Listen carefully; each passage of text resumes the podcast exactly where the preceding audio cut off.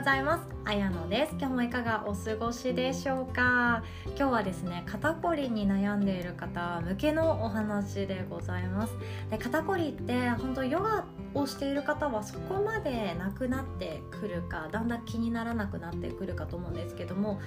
まあ、そのヨガをやっている最中じゃなくてお仕事とかあとは育児赤ちゃん抱っこしなきゃいけないとか何かしらやらなきゃいけないことがある場合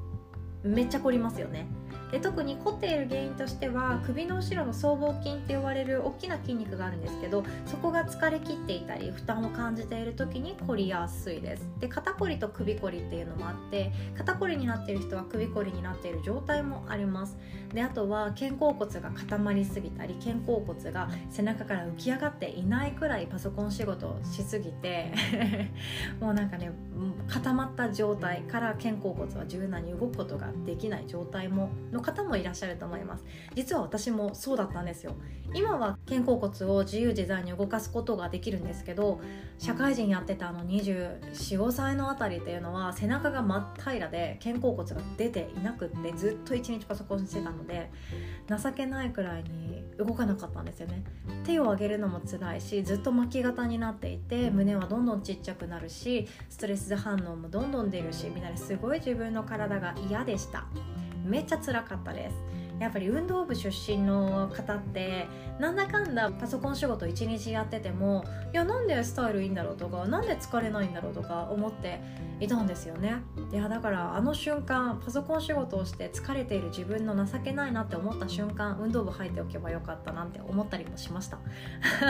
であのこれあまり知られていないんですけど肩が支えている腕っていうものありますよね。肩が支えている腕っていうのは1本あたりなんと体重の16分の1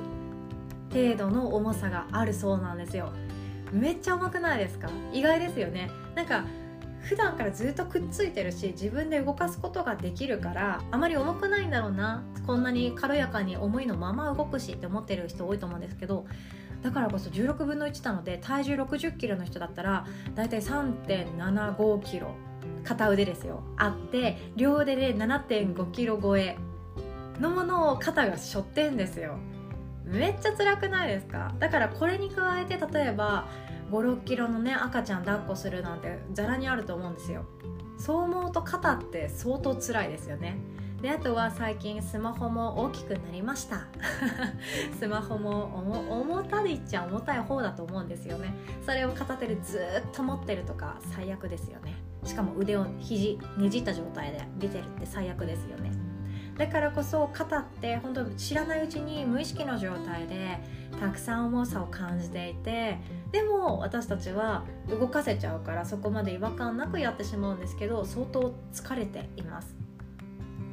疲れているけれどもそこまでみんなケアしないんですよ。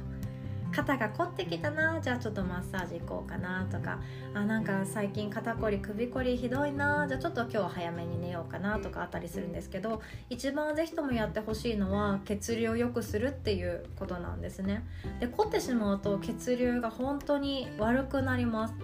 なので肩こりを解消したいって思ったら血流を良くしたい。つまり体を定期的に適度な有酸素運動をしてほしいっていうのは間違いなくそうなんですけれどもヨガでよく出てくる僧帽筋。これがキーワードになっていきます。僧帽筋あのお坊さんの僧侶の帽子って書いて僧帽筋っていうんですけど背骨の一番上の方首の付け根と肩甲骨のトップと,、えーと、背骨の真ん中あたりぐらいまで後ろに張り巡らせていてお坊さんの帽子みたいな形をしてるから僧帽筋っていうんですね。でここが緩めていくことができれば肩こりっていうのは解消に向かっていきます。で分かりづらいかと思うので僧帽筋で検索してみてください。もういろんなねエクササイズトレーナーさんたちが僧帽筋をリラックスさせるやり方とか出てたりしますしあとは筋膜リリースローラーでコリコリ上手にさせることだけでもポッポっていうのは緩んできます。でヨガでは常に僧帽筋をリラックスさせた状態でちょっときついアーサナをしていくっていうので自分自身で体の使い方っていうのを覚えていく練習にもなるんですね。めちゃくちゃプルプルするような立位のアーサナでも必ず肩甲骨を下に下げて僧帽筋をリラックスさせるっていうのを必ず必ずやります。そしてインストラクターはそうなるようにアナウンスしていきます。だからこそヨガをやっている人っていうのは僧帽筋が常に緩んだように自分で意識を持っていけるっていうことはあるんですけども私たちはねスマホに没頭していたりそれこそ今聞いてくださっている方もスマホで聞いてくださっている方の方が多いと思うので私はスマホ手放しましょうなんて全然もう言えないんですけども でもスマホも見たいしテレビだって見たいし赤ちゃんだって抱っこしなきゃいけないしそんな毎日で私たちっていうのは肩がどれだけ負担を抱えているかっていうのにまず気づいていただけたら肩こりっていうのは少しずつだけれども解消されていくんじゃないかなと思います。で常にでもう一つですね肩こりを治す方法直結はしないんですけれども日々ですね腕を動かす時に腕の一番付け根っていうのが肩甲骨だって自分の体に言い聞かせてあげてください。そう何言ってんの綾野さんってなると思うんですけど例えば